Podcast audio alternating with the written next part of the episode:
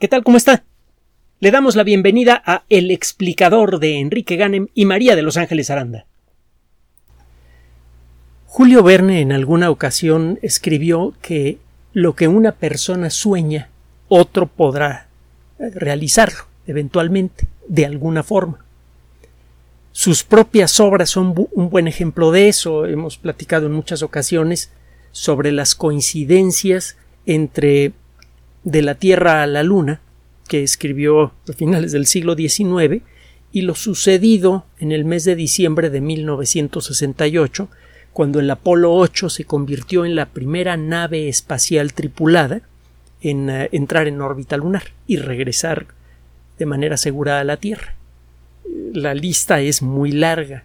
El punto desde donde fue lanzada la nave, el número de personas que iba dentro de la nave, la forma misma de la nave, eh, otra coincidencia espectacular es que el punto en donde dice Julio Verne que llegan sus exploradores lunares y el lugar en donde descendió el Apolo 8 están situados a unos pocos kilómetros de distancia. Es difícil distinguir la diferencia en un mapa eh, eh, de tamaño mediano. Tiene usted que amplificar mucho la zona de de acuatizaje del Apolo 8 para distinguir el punto de acuatizaje de, de, esta nave con el punto señalado por Verne. El ritmo con el que esto está ocurriendo aumenta rápidamente. Hemos dicho en muchas ocasiones que todos los trabajos científicos cuentan, todos sirven para algo. No vamos a saber cuándo van a servir para algo en particular, pero todos acaban formando parte del desarrollo de nuestro futuro. De alguna manera la construcción de nueva tecnología es como armar un rompecabezas. Usted junta pequeños pedazos de conocimiento y cuando junta suficientes y ha hecho algunas conexiones entre ellos, de pronto como que algún patrón se hace se hace obvio en el tablero. En el caso de de ah, una rompecabezas, pues usted de pronto se da cuenta de, de cuál es la figura que se debe armar. Esto es, si no ha hecho trampa viendo la tapa de, de, la, caja en donde ve el rompecabezas.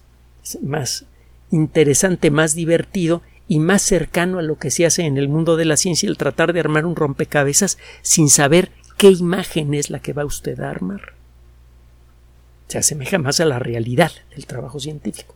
Bueno, el caso es que cuando usted junta suficientes piezas de conocimiento, de pronto se da cuenta que con ellas puede establecer las bases de una tecnología que probablemente unos minutos antes habría resultado de tan imposible absurda. Piense usted, por ejemplo, en el problema que enfrentan los arqueólogos para explorar zonas densamente arboladas. Hay muchos sitios arqueológicos que se encuentran sepultados debajo del suelo y a nivel del suelo encuentra usted muchos árboles o mucha vegetación de distintos tamaños. Sabemos desde hace varias décadas que la vegetación no crece igual en zonas en donde el espesor de la capa de tierra es relativamente pequeño. Si tiene usted una gran construcción que ha sido cubierta por tierra por el paso de, de, muchos años, eh, inundaciones, el material que va depositando el viento, etcétera, etcétera, deslizamientos en laderas de montañas. Hay puntos, si es que este, e, esta capa no es muy gorda, y es lo común, por cierto, con restos arqueológicos, porque eh, estamos hablando de los últimos 10.000 años, que no son nada en términos, en términos geológicos. En 10.000 años es muy difícil que se acumulen eh, más de unas cuantas docenas de metros de material por encima de un, sitio arqueológico. Hay algunas excepciones. Bueno, el caso es que eh, en estas condiciones las plantas que crecen naturalmente encuentran estorbos en aquellas partes de aquel, del edificio enterrado que se encuentran cerca de la superficie.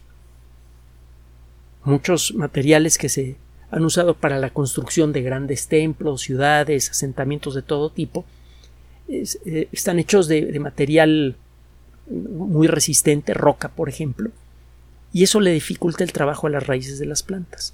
Las plantas que requieren de raíces profundas no crecen bien en esos lugares. Usted no se va a dar cuenta de esto, de que existe, de que al revisar la vegetación puede usted distinguir el perfil de aquello que está enterrado desde tierra.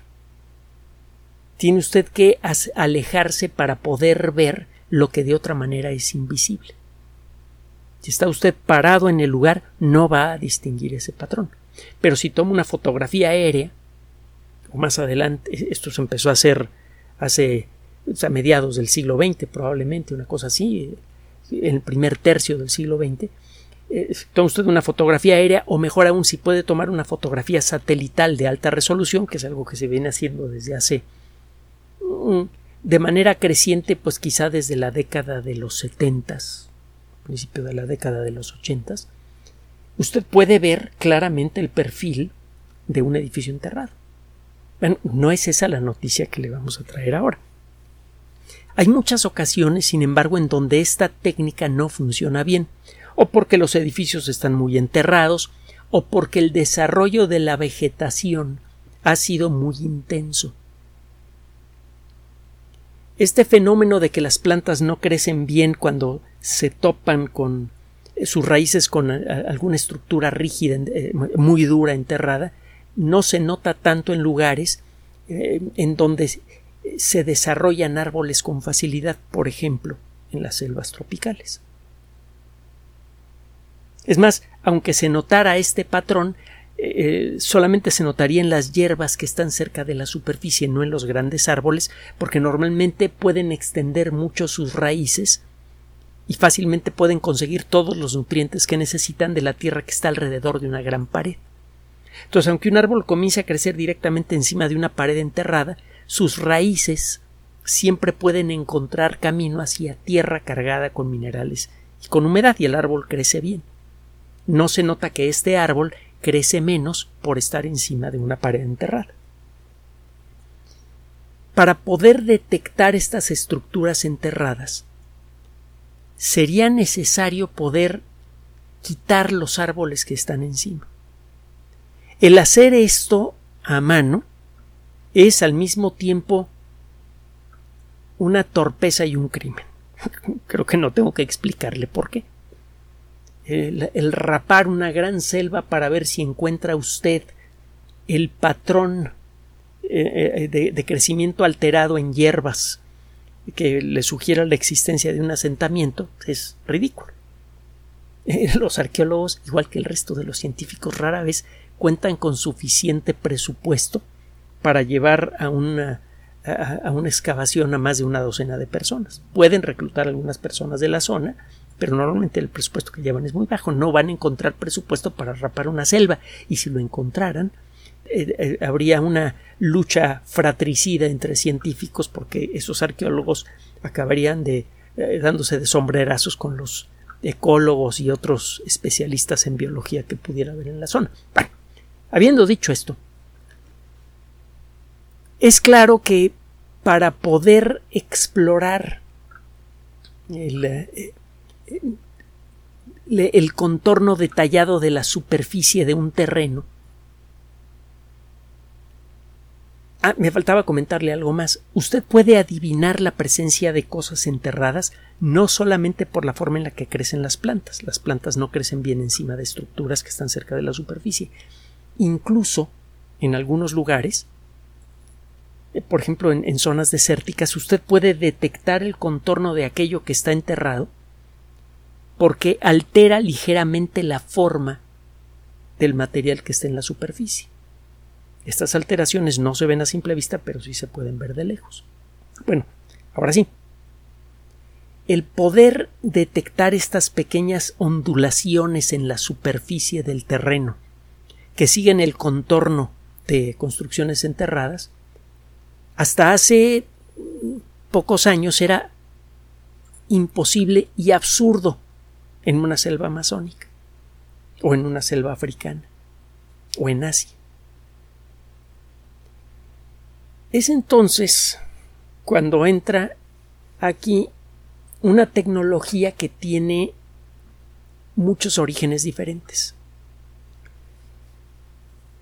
Esta tecnología le debe en parte su existencia a Albert Einstein. A principios del siglo XX, Einstein demostró que un curioso efecto observado por, por los físicos en placas de metal, el efecto fotoeléctrico, es la primera prueba sólida, irrefutable, en favor de la teoría cuántica de Max Planck.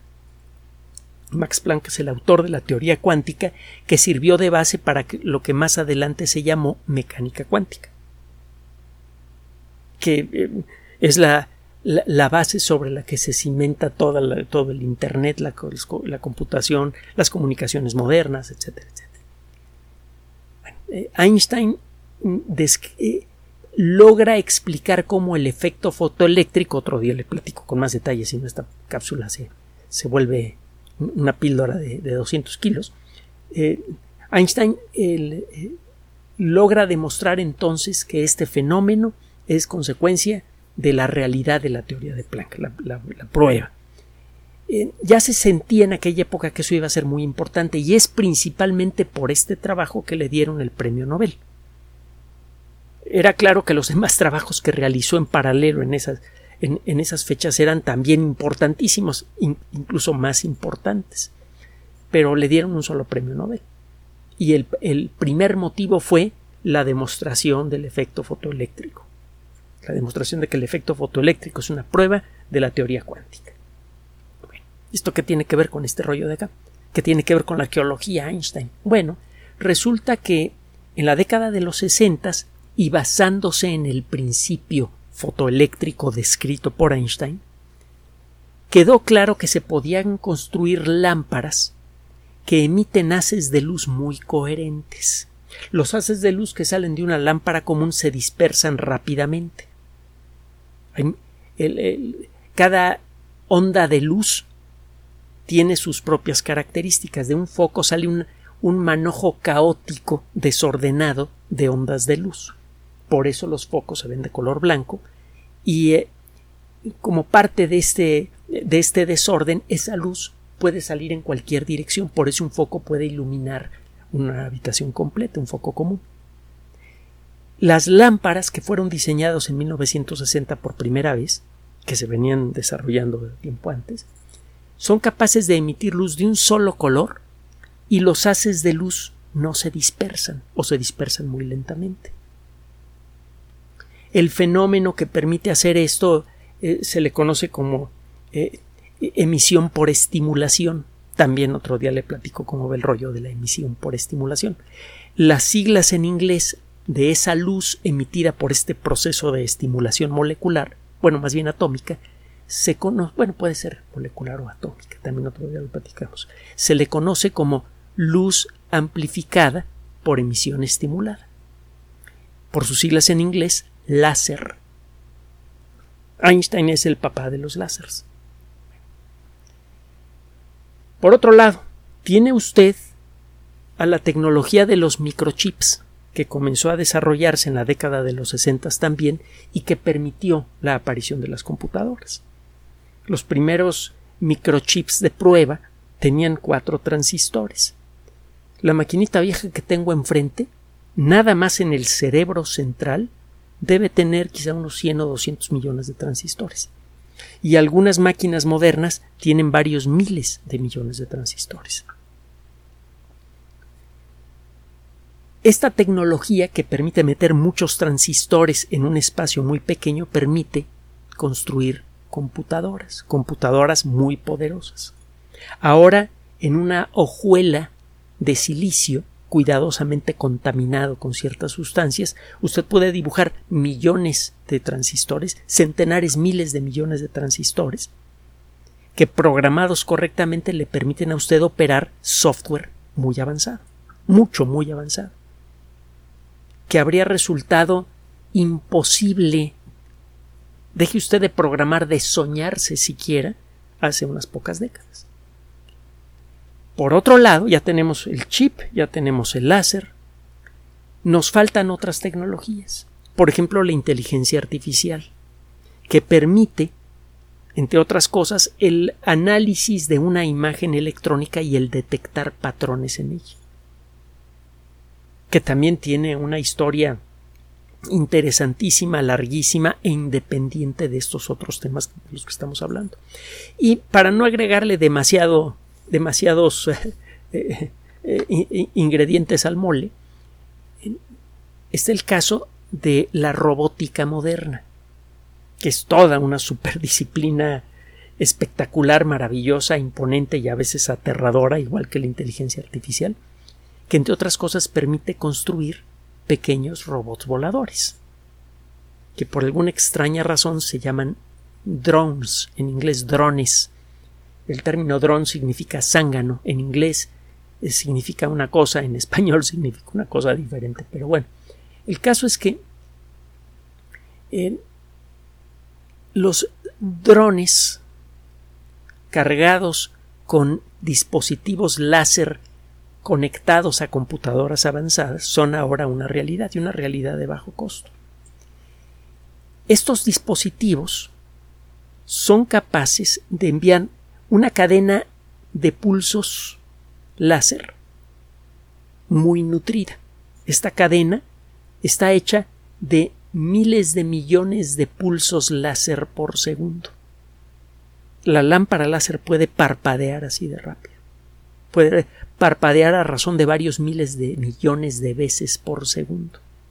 Y estos pulsos láser, que tienen un cierto patrón de, de prendidos y apagados, viaja hasta el suelo y golpea a las hojas que hay encima de una de, una selva.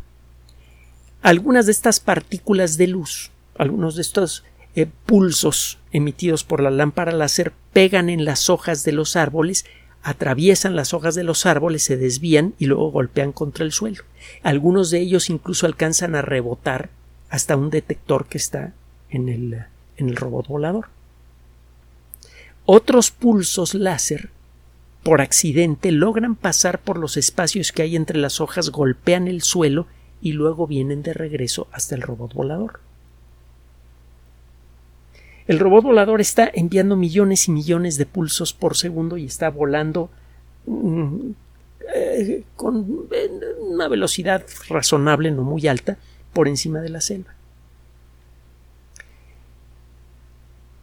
Tarde o temprano, los pulsos de luz que están saliendo de la lámpara en algún momento logran tocar la superficie del suelo.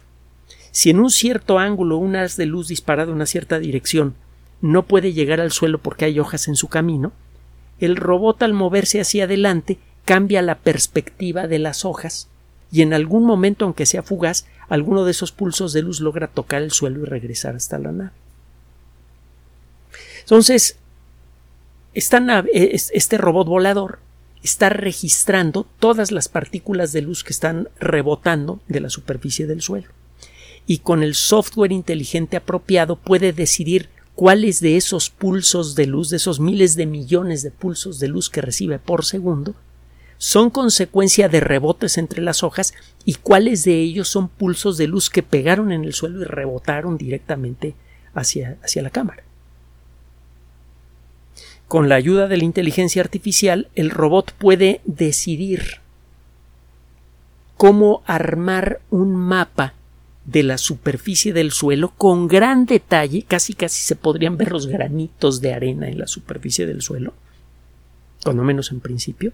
Eh, con la ayuda de inteligencia artificial, el robot analiza toda esa información que ha recibido durante su lento vuelo por encima de la selva y puede desechar aquellas partículas, aquellas señales de partículas de luz que fueron desviadas por hojas. Se queda únicamente con las partículas de luz que su inteligencia artificial le dice que vienen de un rebote directo del suelo. La gran mayoría de las partículas de luz son desechadas porque golpearon contra hojas, pero si el movimiento es lo suficientemente lento y el ritmo de envío de pulsos lo suficientemente alto, siempre quedarán suficientes pulsos de luz que han golpeado contra el suelo y que tienen información sobre la textura y forma del suelo. Cuando usted considera esto, pues el software de inteligencia artificial es capaz de digitalmente remover la cubierta vegetal de una amplia zona de la selva y reconstruir con gran detalle el perfil de la superficie del terreno, con una resolución enorme. Se puede ver una gran cantidad de detalle, aunque sea pequeñito. Mágicamente, con un robot volador barato y este sistema que involucra enviar pulsos de luz y tomar el tiempo que toma eh, eh, en, que regresen a, a la nave, eh, esta tecnología se llama LIDAR, porque funciona igual que el radar pero con luz. Eh, un, robot baratito con un sistema LIDAR que no son muy caros y un poco de inteligencia artificial que se puede descargar de, de sitios eh, de software gratuito. Usted puede levantar la cubierta vegetal por completo de un área densamente arbolada sin lastimar una sola hoja. Y puede ver el perfil de lo que hay en el suelo. Esta tecnología se ha utilizado ya en varios eh, sitios arqueológicos muy importantes. Por ejemplo, por aquí en, el archivo tenemos una noticia del 20 de septiembre de 2021 por investigadores de la Universidad de California en Riverside. El trabajo fue publicado en la revista PLOS ONE, de la que hemos hablado en muchas ocasiones, P-L-O-S espacio O-N-E, la primera revista del Public Library of Science, una organización que ofrece revistas con artículos científicos de muy alto nivel en forma gratuita y por medio electrónico, en Internet. Bueno, en Plus One, que fue la primera revista de esta organización, que ahora ya tiene muchas, salió este artículo, le repito, el 20 de septiembre de 2021, en el que se revelan aspectos inesperados y fabulosos de Teotihuacán. No nos vamos a meter en detalle porque esa no es la nota del día de hoy. La nota tiene que ver con una región en Bolivia que está densamente cubierta con, eh, con, selva amazónica. Y eh, bueno, pues un grupo de investigadores eh, acaba de publicar un trabajo en Nature, ya sabe que es una revista de, de gran prestigio, acaba de publicar un trabajo en Nature en donde revela cómo por primera vez se hacen este tipo de estudios de arqueología desde el aire utilizando lidar avanzado en Sudamérica. Nunca antes se había aplicado esto en la selva. Eh, eh, déjame corregir, es la primera vez que se utiliza en la selva amazónica esta tecnología. Ya se había utilizado en otros lugares en donde hay muy poca cubierta vegetal o no hay cubierta vegetal y funciona muy bien. Pero es la primera vez que se prueba en Sudamérica, en selva amazónica, muy densa, muy tupida, y la tecnología funcionó de maravilla. Resulta que hay un eh, eh, lugar en Bolivia, eh, Casarabe, que tiene cerca algunos yacimientos arqueológicos que han sido estudiados desde hace ya algún tiempo. Son yacimientos precolombinos. Son yacimientos que eh, comenzaron a ser construidos por allá del año 500 de la era común, es decir, lo que antes llamábamos después de Cristo, y el año 1400, entre el año 500 y el 1400. Y eh, se pensó por un tiempo que estos yacimientos eran chiquititos. Resulta que a la hora de utilizar esta tecnología que permite quitar la selva sin lastimarla, encontraron que no eran dos o tres eh, eh, eh, asentamientos los que había en este lugar. Encontraron que en una región de 16.000 kilómetros cuadrados hay varios asentamientos interconectados. Hay dos de ellos que tienen un, tamaño bastante nutrido. Una, una de estas ciudades es de 147 hectáreas y la otra es de 315 hectáreas. Es posible ver el trazado de las calles. Eso puede empezar a dar una idea de cómo funcionaban estas ciudades. El trazado de las calles dice mucho sobre algunos aspectos de la organización social. Entonces, de arranque, este trabajo no solamente reveló que esa zona arqueológica merece atención especial porque involucra a ciudades perdidas enormes en la selva amazónica. Ciudades sobre las que muchos arqueólogos han caminado antes, porque le digo que este lugar se conoce desde hace tiempo, pero no habían sido reconocidas. Lo que sigue ahora es realizar mapas más detallados de la zona, desde varios ángulos diferentes, para obtener imágenes más claras, y luego viene lo que es el trabajo de la arqueología tradicional, el ir a buscar a esos lugares los restos de una civilización prácticamente no documentada por la ciencia moderna. Gracias a la unión virtuosa de tecnologías que parece que no tienen nada que ver una con la otra, que si el láser, que si los microchips, que si la inteligencia artificial, que si la arqueología, de pronto ha sido posible conseguir algo perfectamente imposible para los arqueólogos de hace una generación levantar por completo la cubierta de la selva amazónica.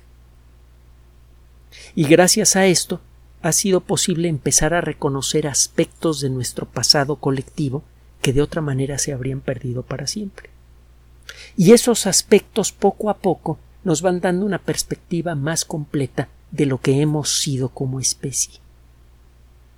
Y esto, lo hemos dicho en otras ocasiones, es crucial para saber por qué somos como somos en la actualidad. Y eso a su vez es fundamental para poder decidir cómo construir un futuro más decente para toda la sociedad humana.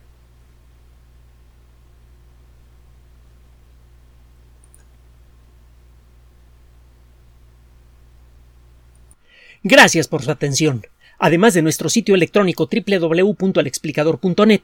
Por sugerencia suya tenemos abierto un espacio en Patreon, el explicador Enrique Ganem, y en PayPal, el por los que gracias a su apoyo sostenemos este espacio.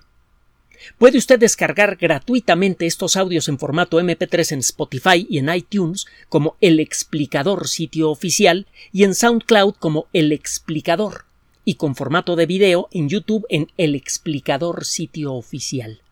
Recuerde nuestras redes sociales de siempre, Twitter Enrique-Ganem y en Facebook Enrique Ganem sitio oficial, El Explicador y los grupos que usted ya conoce.